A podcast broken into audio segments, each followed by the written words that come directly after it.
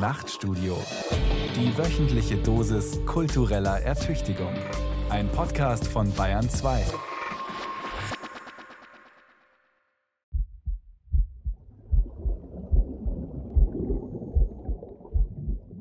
Ich weiß nicht mehr, wie es im Bauch meiner Mutter klang, diese Urszene des Intimen.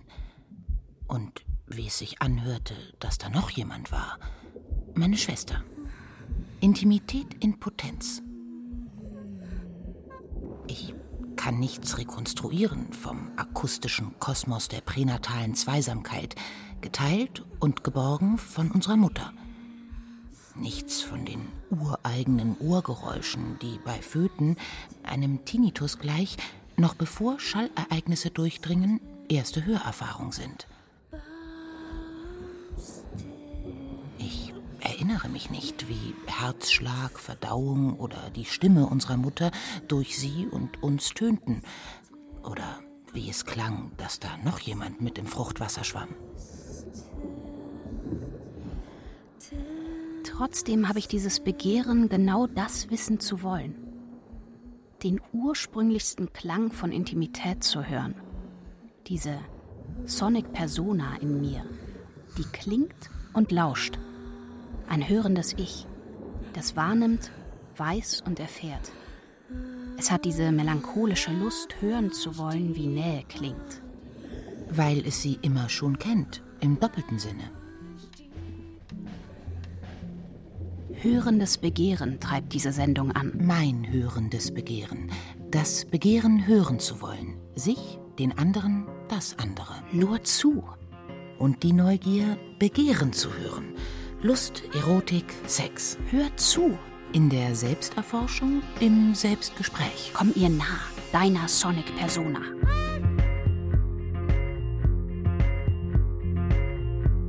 Hörendes Begehren. Der Sound von Intimität. Von Stefanie Metzger.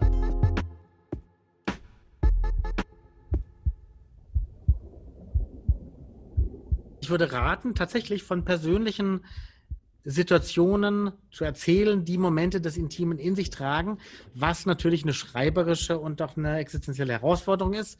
An den Nukleus meiner Sonic Persona erinnere ich mich nicht. Was ich versuchen kann, sind Vergleiche. Es geht eben nicht nur um, um den einen Klang, sondern es geht um Erinnerungen, um Erwartungen, um Zweifel, um Sprache, um körperliche Unsicherheiten.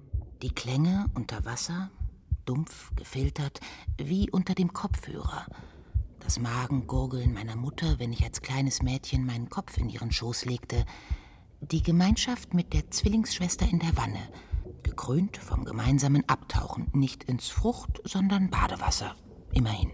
All das macht eine Situation erzählerisch dicht und ermöglicht dann auch den Zugang zum Intimen. Holger Schulze ist wie ich angetrieben von einem hörenden Begehren, er ist Erfinder der Sonic Persona, diesen Teil von uns, der bei jedem anders klingt und auf seine eigene Weise hört. Der Klangforscher, der in Kopenhagen lebt und arbeitet, hat die Sonic Persona zur Leitfigur einer Anthropologie des Sounds gemacht. Sie ist Motor seiner Versuche, Klänge wahrzunehmen, über sie nachzudenken, sie schreibend einzuholen. Was einer Unmöglichkeit gleicht. Immer. Noch mehr beim Sound von Intimität, der sich besonders vor der Analyse zurückzieht, weil er selten an die Öffentlichkeit dringt. Holger Schulze hat einen Rat für mich. Akustische Selbstethnographie. Hörender Körper sein und ihn beschreiben. Intim werden. Am Anfang stand der Schock. Die eigene Stimme im Kopfhörer bei der Aufnahme im Radiostudio. Ein fremder Klang, weit entfernt von dem, den ich kannte, obwohl ich, der Zwilling, zu wissen glaubte, was Spiegelung heißt. Dann aber die Anspannung, die Verwirrung und das Erschrecken. Ich kam akustisch nicht vorbei an der Erkenntnis, die der Franzose Jacques Lacan eigentlich für den Blick des Kindes in den Spiegel beschrieben hat. Das ist das ursprüngliche Abenteuer, in dem der Mensch zum ersten Mal die Erfahrung macht, dass er sich sieht, sich reflektiert und sich als anders begreift, als er ist die wesentliche Dimension des Menschlichen, die sein ganzes Fantasieleben strukturiert. Ich erkenne mich stimmlich als eine andere. Das verwirrt, das fasziniert, heizt Fantasien an. Ein akustisches Spiegelstadium. Der Beginn eines Begehrens, sich selbst hörend einholen, die akustischen Spuren in Einklang bringen zu wollen. Oder der Anfang einer Lust auf das Spiel mit klingenden Masken. Den Schock einmal überwunden, genieße ich es inzwischen, die Stimme während der Aufzeichnung zu modulieren, Haltungen auszuprobieren, präsent zu sein, vor allem mir selbst. Als hörender Narziss, der anders als der glotzende Narziss, taub für die Stimme der Nymphe Echo, die ihn liebt, das Echo hört. Vielleicht liegt darin seine Chance, nicht fatal zu enden. Selbst wenn dieses Echo, genau wie das Spiegelbild, zuallererst Selbstversicherung ist.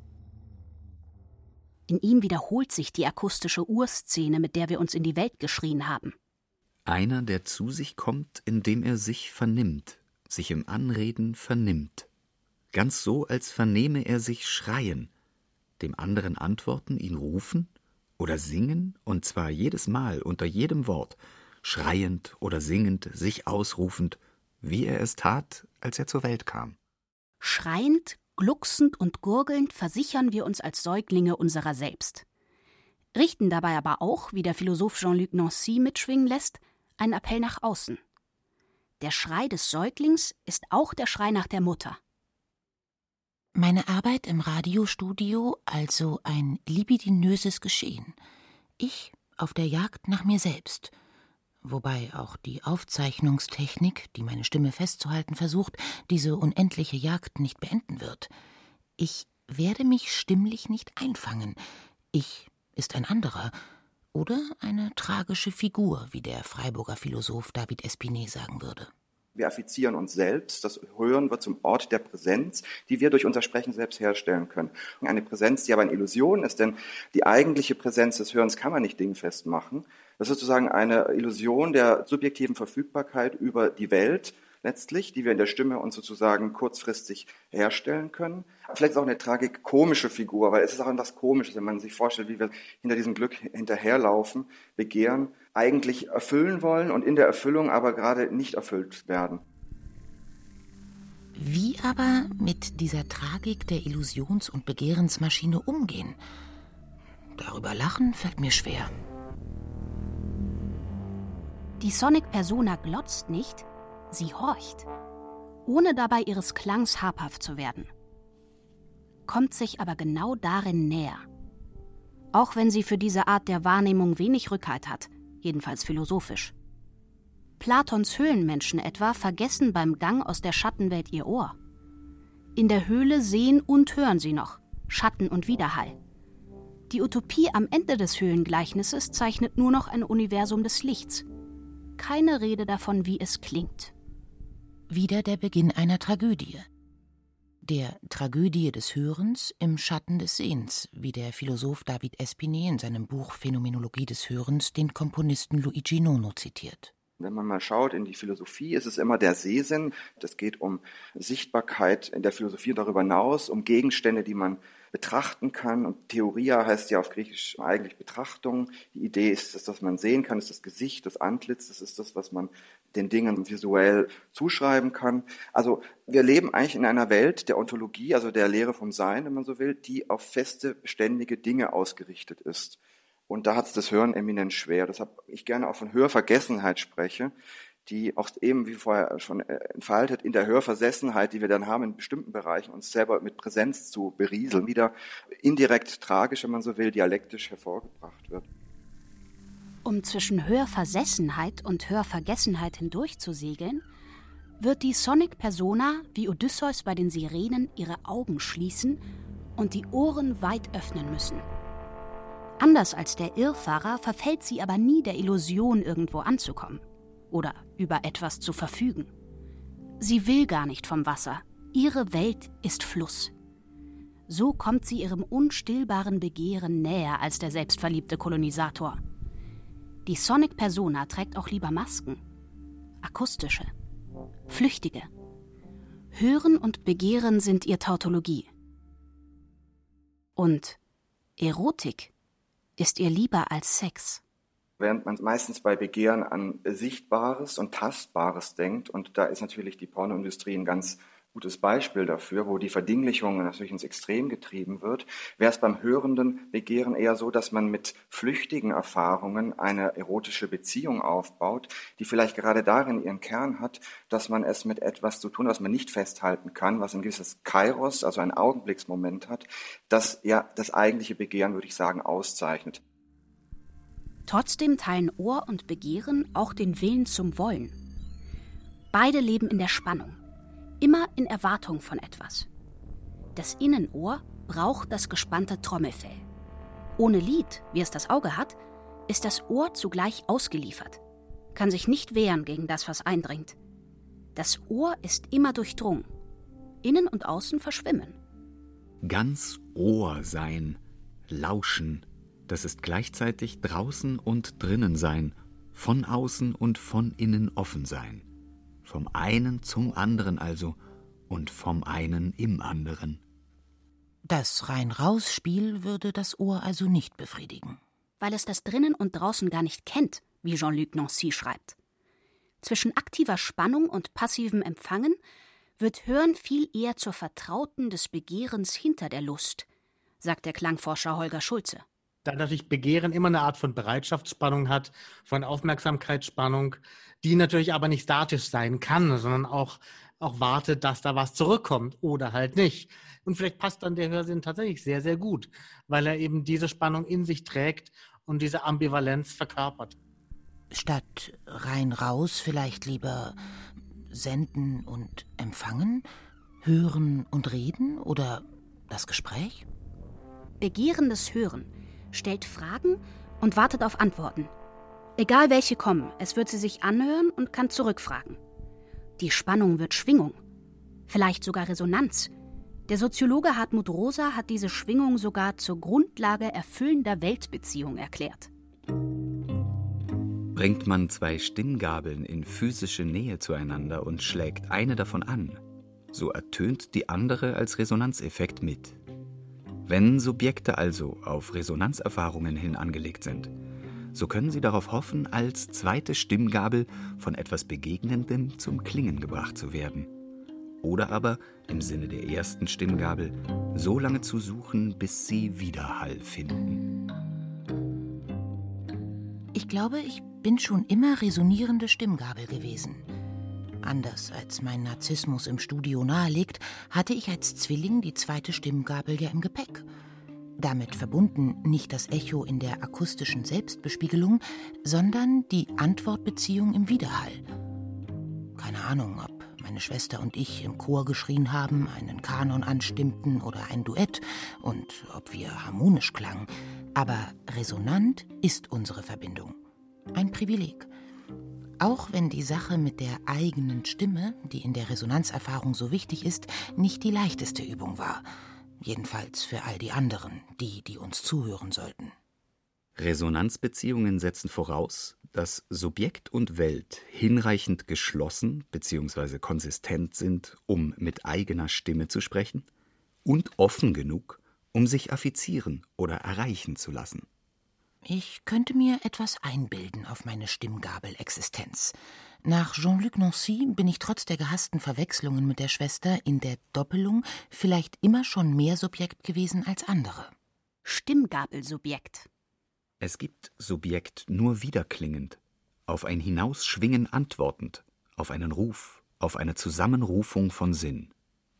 Bis heute meine ich, diesen Ruf recht deutlich zu vernehmen, jedenfalls wenn er aus menschlichen Mündern kommt.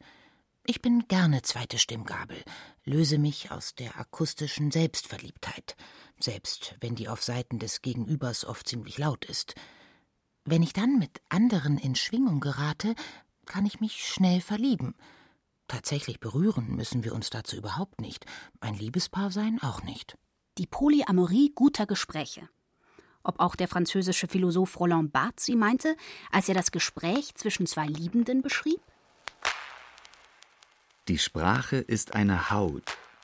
Ich reibe meine Sprache an einer anderen, so als hätte ich Worte anstelle von Fingern oder Finger an den Enden meiner Worte. Meine Sprache zittert vor Begierde. Die Unruhe erwächst aus dem doppelten Kontakt.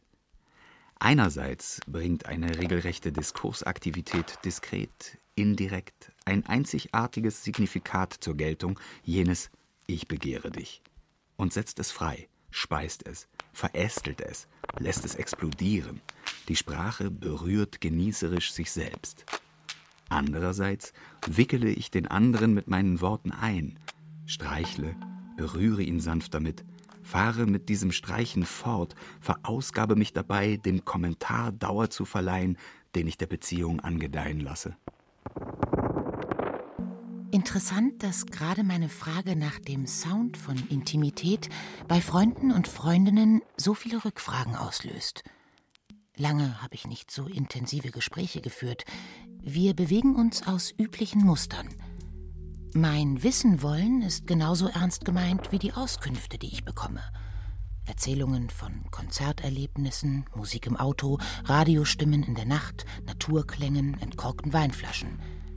Nur wenige reden wirklich über Sex und wie er klingt. Das, worüber wir sprechen, rückt auch mehr und mehr in den Hintergrund. Wie wir reden, wird zu dem, worüber ich sprechen wollte. Wobei es nicht um Gleichklang geht. Das intime Gespräch ist das gelingende Gespräch. In ihm öffnet sich ein geteilter Raum von Hören und Sprechen, verbunden mit der Bereitschaft zum Einverständnis. Nicht in Konsens, sondern Verschiedenheit, schreibt Martin Heidegger. Das Einverständnis besteht also nicht darin, dass in einem und im anderen die gleiche Meinung lebt und vorkommt, sondern dass der eine Mensch und der andere, als die verschiedenen, die sie sind, übereinkommen darin, dass sie sich dasselbe eingestehen als solches, was sie angeht. Wenn ich ein Gespräch führe, so wie jetzt, dann ist natürlich das, was ich sage und was ich dann im Hören der anderen Person artikuliere, etwas, was mit der anderen Person nicht rechnet, aber sich darauf einlässt. Und ich würde anders sprechen in einem anderen Gespräch. Ich käme vielleicht auf andere Gedanken. Also da ist sozusagen eine Intimität da, die mit Ferne zusammengeht. Hören ist ein Fernsehen, aber es ist auch ein Nahsinn. Er hat eine Berührungsdimension, aber er hat auch eine Ferndimension. Er greift aus auf andere Gesprächspartnerinnen. Er öffnet sich, ist Offenheit, existenziale Offenheit und gleichzeitig ganz bei sich David Espinet hat schon vor über zehn Jahren seine Phänomenologie des Hörens im Ausgang von Martin Heidegger geschrieben. Das Gespräch mit ihm findet über eine Internetleitung statt. Mehr schlecht als recht. Beim Hören als Brückensinn zwischen nah und fern kann aber auch die Technik einem gelingenden Gespräch nicht im Wege stehen. Ich denke an die Telefonate während des Lockdowns. Viel mehr als sonst. Es bedurfte Mut, zum Hörer zu greifen. In Zeiten von Textnachrichten und Mails wirken lange Gespräche am Telefon wie aus der Zeit gefallen. Aber als sie stattfinden, mehr Nähe denn je. Ich frage mich, woher es kommt, dass die amputierte, technisch vermittelte Wahrnehmung des Gegenübers mich so berühren kann. Ein Paradox, allerdings mit Tradition. Für seine Vorlesungen saß der griechische Philosoph Pythagoras hinter einem Vorhang. Seine Stimme sollte Medium ganz ohne Körper sein für den Inhalt, den die Schüler aufnehmen sollten. Aber es liegt ein Kurzschluss in der akusmatischen Szene, die die Klangquelle ausblendet und den Körper der Stimme vergisst. Die Sonic Persona mag ihrem Wesen nach flüchtig sein. Körperlichkeit und Materialität fehlen ihr nicht. Gepaart mit der Imagination von Seiten der Zuhörenden wird sie tatsächlich zur Persona. Manchmal einer anderen als der, die wir aus der direkten Begegnung zu kennen glauben. Für Marcel Prousts Erzähler zum Beispiel rückt die Großmutter in Auf der Suche nach der verlorenen Zeit beim Ferngespräch plötzlich in ein neues Licht. Sie rückt näher. Da aber diese Stimme mir in ihren Proportionen von dem Augenblick an, da sie ein Ganzes darstellte, ganz verändert schien und isoliert zu mir drang, ohne die Begleitung der Gesichtszüge, entdeckte ich erst, wie sanft sie war. Sie war sanft, doch gerade in ihrer Sanftheit auch unendlich traurig, wie abgeklärt, mehr als nur wenige menschliche Stimmen es jemals gewesen sein mögen. Ohne jede Härte, ohne jedes Element von Widerstand gegen andere, ohne jede Spur von Egoismus. Zudem nahm ich jetzt, da ich sie allein vor mir hatte, ohne die Maske des Gesichts zum ersten Mal darin die Kümmernisse wahr, die sie im Laufe des Lebens zermürbt hatten. Der Erzähler hört scheinbar erst am Telefon der Großmutter wirklich zu, wobei er von der Stimme spricht, nicht davon, was sie sagt. So viel Liebe, wie dieses Zuhören auslöst, beschreibt er für die direkte Begegnung selten. Daheim, im Lockdown, auf dem Sofa, beim Telefonat mit dem Bekannten, der Freundin, dem Vater, gelingt mir auch diese gesteigerte Verbindung mit den Angerufenen. Bei Proust schwingt in der Telefonstimme immer der Tod mit. Vielleicht ist es diese Ahnung einer ewigen Trennung, die mich so weich werden lässt, mehr denn je in Zeiten der Pandemie, und vielleicht liegt in ihr auch das Paradox begründet, dass intensive Nähe da entsteht, wo Technik ja nur mittelbar Distanz überwindet. David Espinet Intimität ist nahe sein, aber es ist nicht eine Nähe, die sozusagen distanzlos stattfindet, sondern Intimität weiß um die Überwindung der Distanz, weiß um die Differenz. Nochmal vielleicht Platon, Symposion, wo es heißt, der Eros strebt nach dem Abwesenden. Das, was man nicht hat, kann nur vom Eros als begehrenswerten Gegenstand akzeptiert oder überhaupt identifiziert werden. Das heißt, es muss eine Distanz da sein und die Intimität ist dieses Bewusstsein, dass eine Distanz vielleicht für Augenblicke überwunden wird, aber die ist immer noch da. Die Telefonate im Lockdown als erotisch zu bezeichnen, kommt mir seltsam vor. Aber vermutlich sind sie es, ohne in die Erzählung zu passen, die wir sonst mit Erotik oder Intimität verbinden. Diese Heldengeschichte, in der ein Held auf der Fahrt durch amoröse Fluten und Stürme irgendwann echte Nähe erfährt und im Hafen der Ehe ankommt. Immer mit der Angst im Gepäck, der Unsicherheit und dem Risiko, ob die kathartische und meist auch sexuelle Intimität verlässlich ist. Ein ziemlich enges, um nicht zu sagen überholtes Muster des Intimen. Fast wundert es mich, dass Holger Schulze es für unsere westliche Kultur noch immer für so wichtig hält. Das heißt, diese, wie ich es gerne nenne, diese Art von Heldenreise oder diese Selbstüberwindung und dieses, man muss einem anderen die Liebe gestehen und dann erst darf ich heiraten und so, das ist was genuin Westliches und das ist eine Erzählung, die natürlich auch, auch unsere Kultur bestimmt. Äh, die ganze Kulturproduktion ist ja voll von diesem Weg der Auseinandersetzung, der Intimität, des Zusammenkommens und dann hoffentlich der Heirat, bis dass der Tod sie scheidet.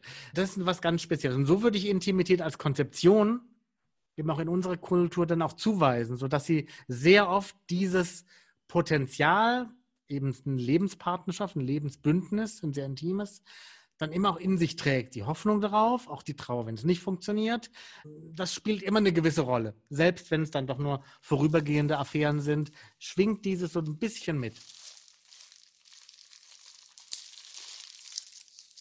Da wäre dann die Stärke, glaube ich, von diesen anderen Kulturproduktionen, über die wir sprachen, eben ASMR, Audiopornografie, die diese Elemente natürlich aufrufen können, mitnichten eine Heirat mit dem Hörer oder der Hörerin im Sinn haben, aber dennoch gewisse Momente des Intimen zumindest anspielen, aufrufen, öffnen können. So let me introduce to you. I have two special brushes too. Two special brushes. Eine junge blonde Frau flüstert ins Mikrofon. Eigentlich sind es zwei Mikros links und rechts, außerhalb des Bildes.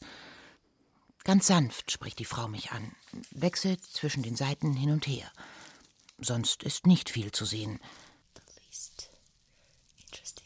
Die Geräusche ihres Sprechens kriechen durch die Kopfhörer in meine Ohren, links und rechts.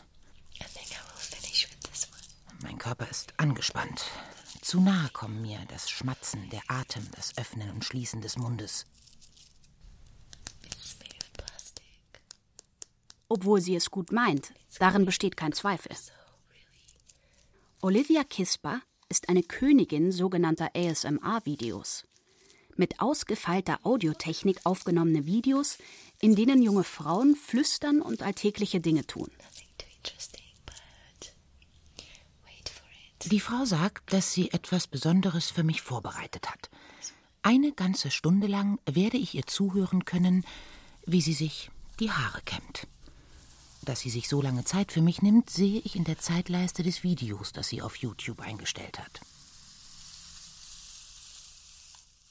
Kispers Knistern, Rascheln und Flüstern hat sich im Netz durch zahlreiche Nachahmerinnen zu einem Chor sanfter Sirenen ausgewachsen. Für Menschen mit der Veranlagung zur Autonomous Sensory Meridian Response, zur autonomen Sinnesantwort, wie es frei im Deutschen heißt, erzeugt ihr geräuschhafter Sound besondere Wirkung. Erregung und zugleich Entspannung. Ein Kribbeln auf der Haut. Es beginnt am Hinterkopf, zieht sich über den Nacken und die obere Wirbelsäule bis zu den Schultern. Bei anderen passiert nichts. Oder das Gegenteil. Mich kitzelt das Flüstern im Ohr. Eine ganze Stunde kaum auszuhalten. Stattdessen ein zweites Video. Die Frau jetzt im weißen Kittel. Sie schlüpft in die Rolle der Ärztin oder der Therapeutin oder doch der Masseuse. Erotik schwingt mit.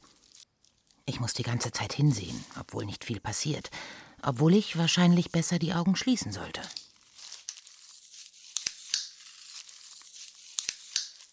Die Persona von Olivia Kisper will klingend anziehen, nicht durch ihr Aussehen. Was ihre optische Attraktivität nicht schmälert.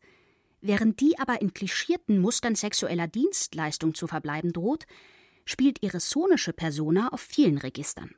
Therapie, Erotik, Freundschaft. Bei mir trifft sie auf wenig Widerhall. Meine Sonic Persona verliert im Kampf gegen das Visuelle und gegen den analytischen Blick. Oder fehlt mir einfach das Vermögen, die Mischung aus akustischer Überdeutlichkeit und ausgestellter Sorge als Stimulus zu empfinden? Meine sonische Kompetenz also doch unterentwickelt? Und um Sex geht es hier ja auch nicht. Betont jedenfalls immer wieder die Community rund um die ASMR-Formate im Netz. Vielleicht sogar etwas zu entschieden. Holger Schulze? Weil zum einen wollen die Performerinnen nicht unbedingt Sexualität performen und zum anderen suchen, glaube ich, die Hörenden nicht unbedingt nur Sexualität, sondern suchen diesen Moment von Nähe, von einer Form von Intimität, die eben nicht gleich in dem vollständigen Repertoire von Sexualität eingepackt ist, sondern die eben so auch sein kann. In der Nähe, naja, einschlafen, während andere Leute was machen. Ähm, das kennt man in der Beziehung, dass einer eben irgendwas macht in der Wohnung. Das heißt, Wäsche aufhängen oder irgendwas handwerklich oder was schreiben und so. Und man ist gerade sehr müde und man schläft dabei wohlig ein. Das ist eine sehr angenehme, eine sehr vertraute Situation, die aber genuin intim ist. Das, das ist aber eine, dennoch eine Form von Intimität, aber eben eine Art von familiärer, freundschaftlicher Intimität, die eben genau nicht diesen Drive ins Sexuelle und in die Lebenspartnerschaft nehmen muss. Zwischen One-Night-Stand und Hochzeit schillern viele Spielarten des Intimen. Sie sickern ein in Kulturproduktionen im Netz. Das Akustische bietet besonders viel Platz für Zwischenformen. Pornografisch und auf Sex bezogen würde man die ASMR-Videos nicht nennen. Aber vielleicht könnte auch eine Chance darin liegen, genau dies zu tun. Weil Sex dann erst sein ganzes sinnliches Spektrum entfalten könnte. Strukturell liegen Porno- und ASMR-Videos jedenfalls nicht so weit voneinander entfernt. In dem positiven Sinne sogar könnte man argumentieren, dass ASMR quasi das extreme Gegenstück zur Pornografie ist. Während Pornografie den Sexualakt aus allen Beziehungen herauslöst und eben nur noch im Kern einen Sexualakt lässt, der interessant ist für die Betrachtenden oder, oder Hörenden, wo natürlich Menschen beteiligt sind, aber deren Biografie und Beziehung und alles ganz unwichtig, könnte man argumentieren, dass bei ASMR in einer gewissen Weise die ganze Sexualität weggenommen wird, das ganze intime Beziehungsleben und eigentlich nur noch eine sehr nahe Beziehungsform übrig bleibt zu einem Menschen, den ich gar nicht kenne. Intimität mit Unbekannten? In meinen persönlichen Szenen sonischer Intimität, ob technisch vermittelt oder nicht, spielten bisher Eltern, Geschwister, Freunde und Partner eine Rolle – die sonische Persona einer anonymen Krankenschwester hat wenig Chancen. Die Augen zu schließen würde vielleicht helfen. Wenn die Fantasie sich einspeist in das Arrangement aus Performerin, technischer Vermitteltheit und Hörendem, was sie mit geschlossenen Augen recht gut kann, entsteht etwas Drittes. Ein akustisch sinnlicher Raum von besonderer Qualität Das ist ein eigener Hörraum, den wir da betreten. Eine Existenzweise, die uns über unser Hörorgan gegeben ist, die wir auch unabhängig der Kenntnisse, die wir haben über Neurologie, als eigene Realität zulassen sollten. Wir betreten wirklich einen Raum der Hörbarkeit, des Begegnens, der Intimität häufig und in dem sich das Begehren auf ganz andere Weise artikuliert, als wenn wir den sichtbaren Raum oder den tastbaren Raum betreten.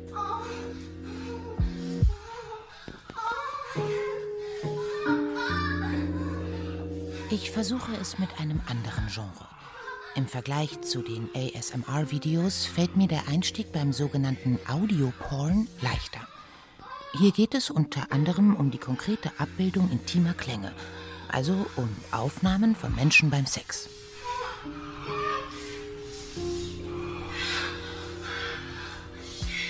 Auf Plattformen wie Quinn oder Sound of Pleasure wird gestöhnt, geknurrt, gekichert, geschrien oder auch hier geflüstert. Die Audiofiles mit Sexgeräuschen oder intimen Geständnissen werden von Laien hochgeladen.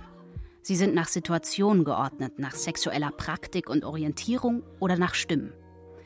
Die Audioqualität ist schlecht, die Mikros nah an den Körpern.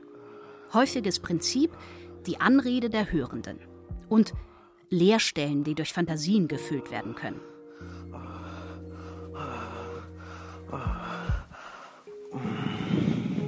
Gespannt und voller Neugier lausche ich einer ausformulierten, teils ausagierten Sexfantasie in der Dusche. Ich höre ein Paar beim Sex im Auto und einen Remix aus männlichen Orgasmen. Das Stöhnen, Knarzen und Kichern bis hin zu den mehr oder weniger lautstarken Höhepunkten klingt authentisch. Ob sie es sind, vermutlich egal. Diese akustischen Szenen lassen mich nicht kalt. Aber ist die akustische Voyeurin, die ich jetzt bin, nicht näher am Abhören und Pornoglotzen als am offenen Hören, das ich mir zur intim-erotischen Halsfigur erkoren habe? Insgesamt kann man diese ganzen Modi des Hörens, Horchen, Hinhören, Weghören, Überhören, Verhören, Lauschen, Abhören, was auch immer, auf so einer Skala zwischen sehr offen und sehr fixiert auf bestimmte Gegenstände platzieren. Also ein Horchen, das noch gar nicht weiß, was es eigentlich genau hören möchte, wäre auf der offenen Seite, wäre eine maximale Form der Offenheit, während ein Hinhören oder vielleicht Abhören schon ziemlich genau weiß, was es eigentlich hören möchte. Also welchen intentionalen auditiven Gegenstand es erwartet und sucht, wäre das Horchen offen. Also vielleicht man horcht auf den anderen, die andere, beispielsweise im Geschlechtsakt, um über die akustische Ebene zu erfahren, wie es der anderen Person gerade geht mit der Situation. Ich gebe zu, bei Audioporns horche ich nicht mehr. Mein hörendes Begehren gleitet immer mehr in den Wunsch nach sexueller Stimulation. Die Sonic Persona in mir reagiert auf Seufzen, Knurren oder lustvolles Stöhnen. Sich nicht an Bildern aufhalten zu müssen, befreit. Langsamkeit und Rhythmus der Aufnahme geben Raum. Trotz der Eindeutigkeit des Zuhörenden klingt alles nach Respekt und Zärtlichkeit. Trotzdem wäre es ein Kurzschluss, Bild- und Audiopornografie gleichzusetzen. Beide lösen den sexuellen Akt aus Kontexten und von individuellen Personen, sicher. Aber der akustische Porno bleibt dem erotischen Spiel verwandter als sein visuelles Pendant. Erotik speist ihren Reiz aus dem Spiel mit Verhüllung und Enthüllung. Dem auditiven Medium ist dies durch den visuellen Entzug immer schon eingeschrieben. Die eigentliche Herausforderung im Vergleich zum Bild das Sprechen beim und über Sex. Sobald Sprache ins Spiel kommt, reagiere ich widerspenstiger. Bei Deutsch noch mehr als bei Englisch. Geräuschhafte Authentizität erregt eher als schlecht gescriptete Geschichten. In manchen Sprachaufnahmen merke ich zu sehr, dass gespielt wird. Für begieriges Hören verstehe ich zu viel, vernehme den Sinn der Worte, analysiere. Reflexion ersetzt Reflex. Es kommen mir nicht immer die freundlichsten Gedanken, vor allem mir selbst gegenüber. Es ist auf jeden Fall, um auch mit Foucault oder so zu sprechen, eine extreme Diskursivierung von Sexualität. Und das bedeutet gemeinhin und bislang in der Moderne immer so eine Doppeldynamik von Ermöglichung, von Freiheitsgewinn, von Liberalisierung, von ja, einer stärkeren Normalisierung auch bestimmter Themen. Und das bedeutet viel Freiheit. Und gleichzeitig und darin und davon gar nicht trennbar bedeutet aber diese Diskursivierung immer auch neue Zwänge, neue Etiketten, die da im Umlauf sind, neue äh, Normen, die da im Umlauf sind. Meine Reaktionen passen ziemlich genau zu dem, was die Soziologin Paula Irene Villa mit Foucault beschreibt. Sobald mehr und schlecht über Sex geredet wird, weicht die Identifikation dem Vergleich. Erotische Geschichten, Sextalks oder private Geständnisse verstopfen mein Ohr, weil das Hirn anspringt. Im Abendland ist der Mensch zum Geständnistier geworden. Hat Michel Foucault in Der Wille zum Wissen geschrieben und diese Geständniskultur als Dispositiv der Macht enthüllt. Also als Kreation von Zwängen, denen Menschen unterstehen, selbst wenn diese nicht mehr von Foltermeistern oder Priestern verkörpert werden.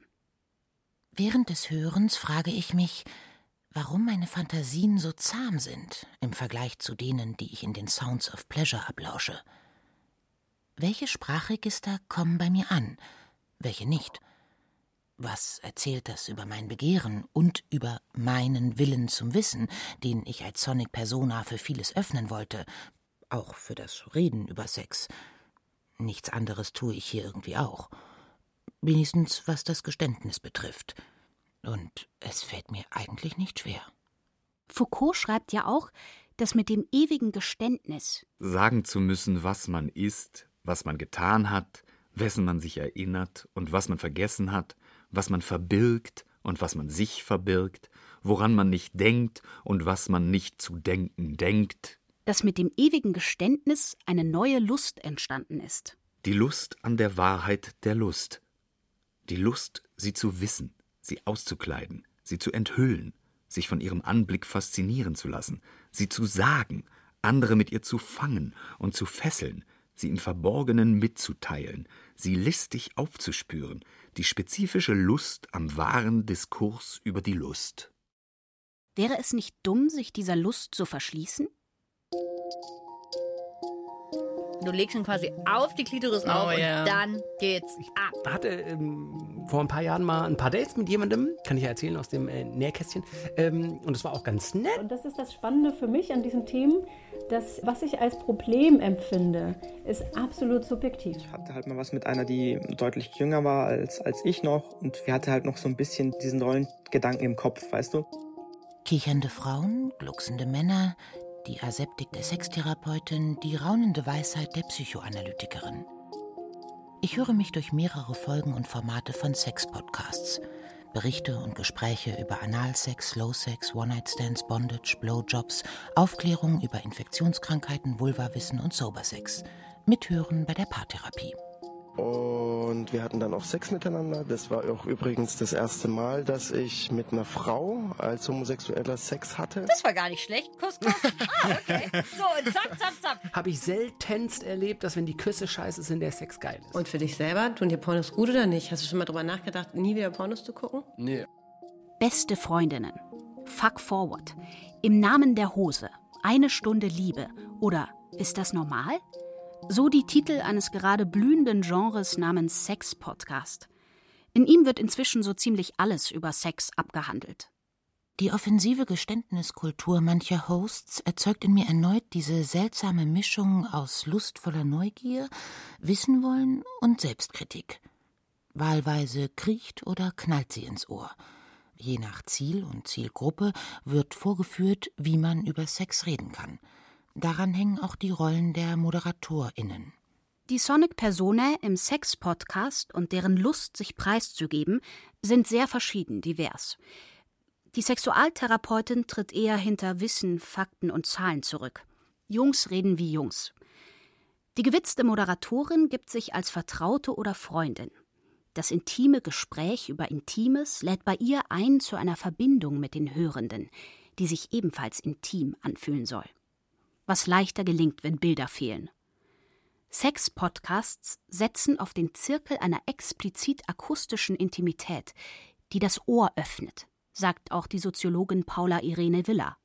Eine ganz große Chance ist auf jeden Fall das Auditive und dass es nicht visuell ist. Also das schafft eine Möglichkeit auch, diese heiklen, diese zum Teil ja schambesetzten, diese eben auch als sehr intim geltenden Fragen zu thematisieren, in so einer Art Komplizenschaft zwischen denjenigen, die das anbieten und denjenigen, die das hören, also dem Publikum und dem Medium, da eine Komplizenschaft, eine Vertrautheit herzustellen, die gerade für diese als heikel geltenden Themen äh, sicherlich äh, nochmal besonders aufschlussreich ist.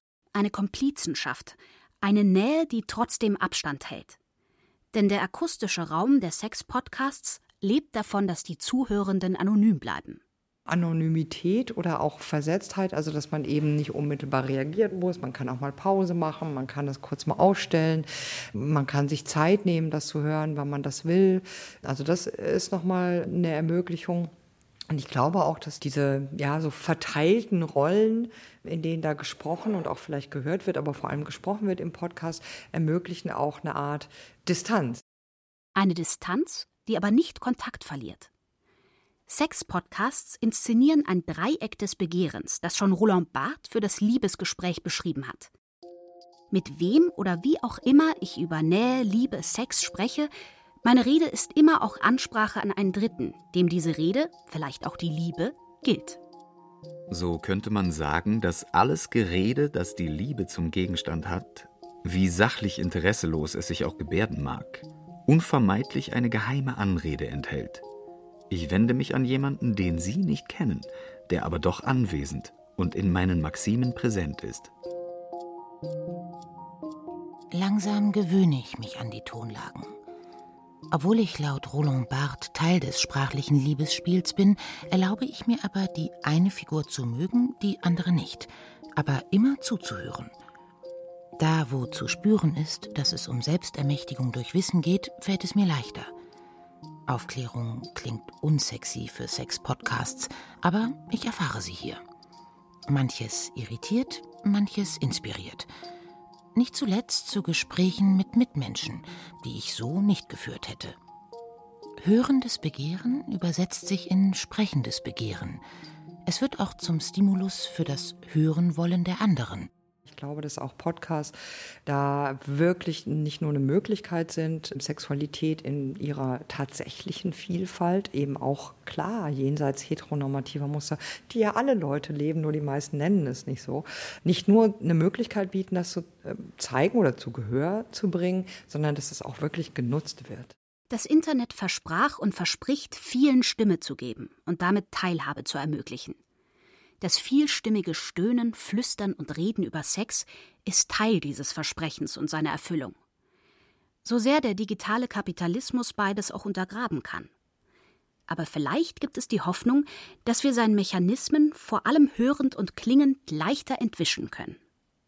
Ich kann mein Ringen mit Vergleichen, vermeintlichen Ansprüchen und Irritationen trotzdem nicht leugnen. Und doch entwickle ich ein sohnisches Begehren, mich öfter diesen medialen Intimklängen und Redeweisen zu widmen. Durch sie erfahre ich Fremdes, werde mir selbst fremd, erlebe aber auch diese seltsame, anonyme Nähe, die so sehr die zu mir selbst ist. Impersonal Intimacy nennen der Kulturwissenschaftler Leo Bersani und der Psychologe Adam Phillips dieses paradoxe Amalgam aus Intimität und Unpersönlichem. Sie beschreibt sehr passend die Wirkung von ASMR-Videos, erotischen Hörspielen und Audiopornos. Deren intimer Effekt ist technisch vermittelt, spielt sich ab zwischen Unbekannten, wirkt aber doch tiefer als die visuelle Konkurrenz. Die Hoffnung bei Bersani und Phillips Geburtshilfe für die Sonic Persona als solche. Wer hörend Intimität begehrt, hört vielleicht immer mehr, genauer, empathischer. Ob im Schlafzimmer, in der U-Bahn mit Kopfhörern oder beim Waldspaziergang. Vielleicht ist genau das schon immer unser eigentliches Begehren. Intimität überall. Diese oft so stilisiert behauptete Trennung zwischen hier ist das Öffentliche, alles klar und nüchtern und sauber. Da ist das private, intime, uh, ist schwierig, wir möchten da nicht zu viel hin und her lassen. Das ist eine Stilisierung natürlich, die in der Realität wahrscheinlich auch in früheren Epochen der Kultur nicht wirklich so war, sondern sich immer ein bisschen porös durchmischt hat und das auch nun mal Teil unserer vielleicht auch Conditio Humana ist, dass wir diese mhm. Durchmischung eben vielleicht auch suchen. Die Vision, die hinter den medialen Formaten akustischer Intimität aufscheint, wäre ihr Übersprung ins Soziale, Intimität in der Öffentlichkeit. Dann würden wir uns berühren, obwohl wir uns nicht berühren. Wir würden uns berühren lassen, nicht nur von Berührung. Wir würden Verhältnisse beginnen, nicht nur miteinander, sondern mit der Welt. In Anlehnung an Jacques Lacan bezeichnet Holger Schulze diese utopische Entgrenzung von Intimität als Extimacy, Extimität. Beim Soziologen Hartmut Rosa hieß sie Resonanz. Heidegger nennt den zugehörigen Sinn horchsames Hören. Das Hören auf ist das existenziale Offensein des Daseins als Mitsein für den anderen. Wo Esoterik lauern könnte, ist Ethik gemeint. Ein ethisch-politischer Imperativ.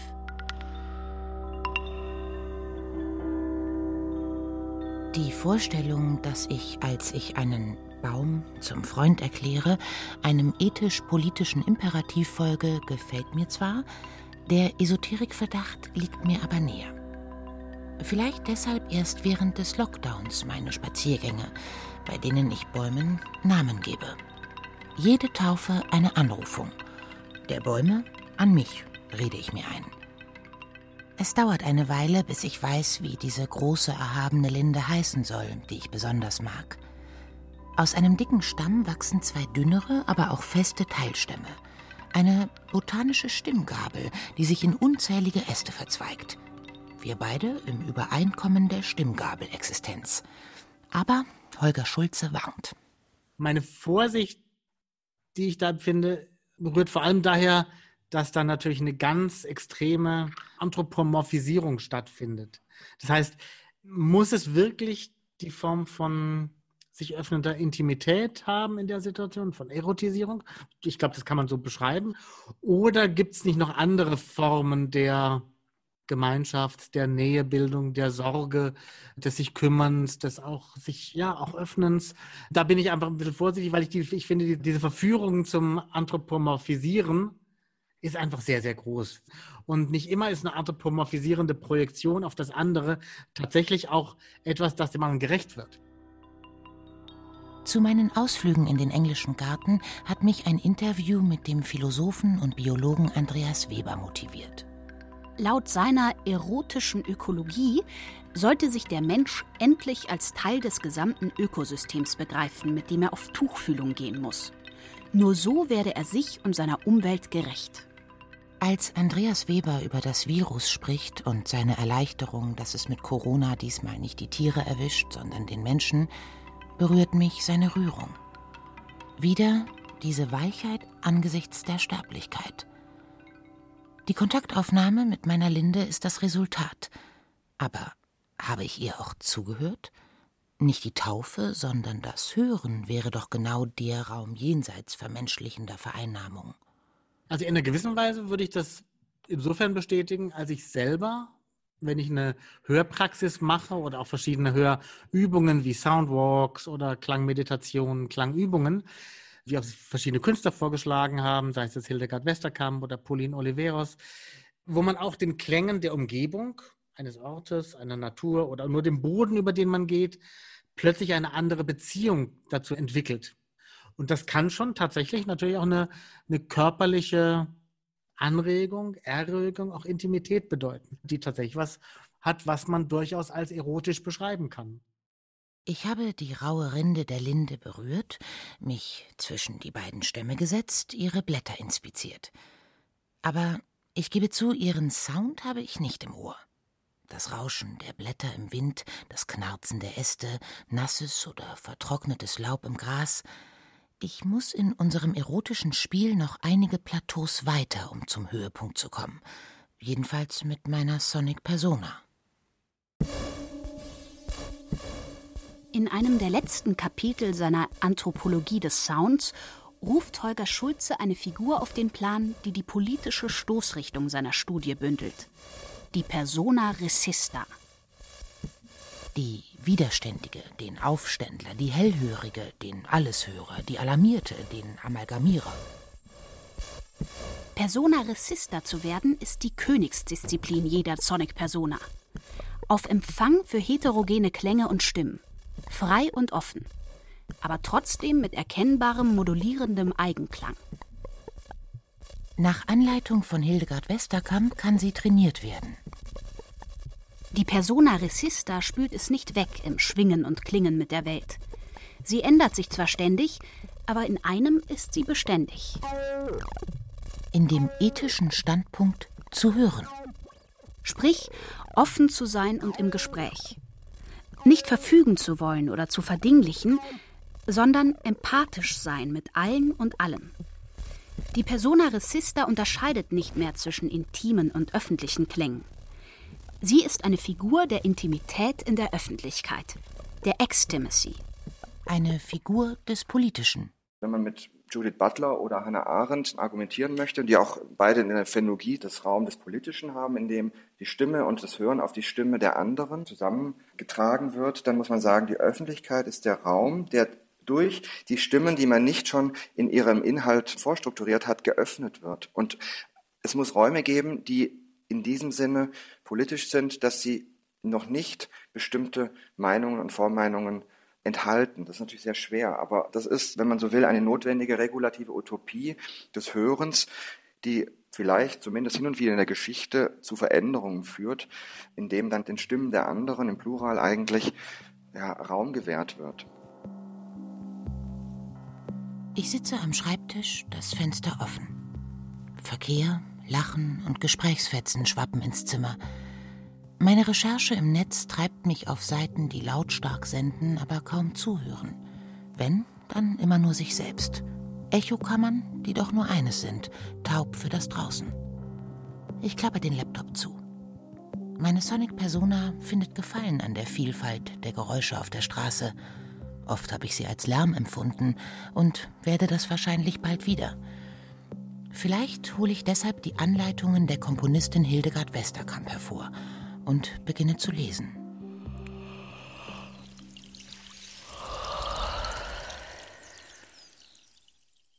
Versuche die Geräusche deines Körpers zu hören, während du dich bewegst. Sie sind dir am nächsten. Mit ihnen beginnt der Dialog zwischen dir und deiner Umwelt. Ziemlich schnell schließe ich die Augen. Ich spüre, nein, ich, ich höre meinen Herzschlag, meinen Atem. Höre auf deine Umgebung. Was hörst du? Menschen? Natur? Technik? Ich beginne mich in die Welt hineinzuhören. Höre in die Ferne. Was ist das leiseste Geräusch? Schreie? Wenn wir ihnen antworten, sagt Hartmut Rosa, könnte die Welt eine bessere werden. Eine bessere Welt ist möglich und sie lässt sich daran erkennen, dass ihr zentraler Maßstab nicht mehr das Beherrschen und Verfügen ist, sondern das Hören und Antworten.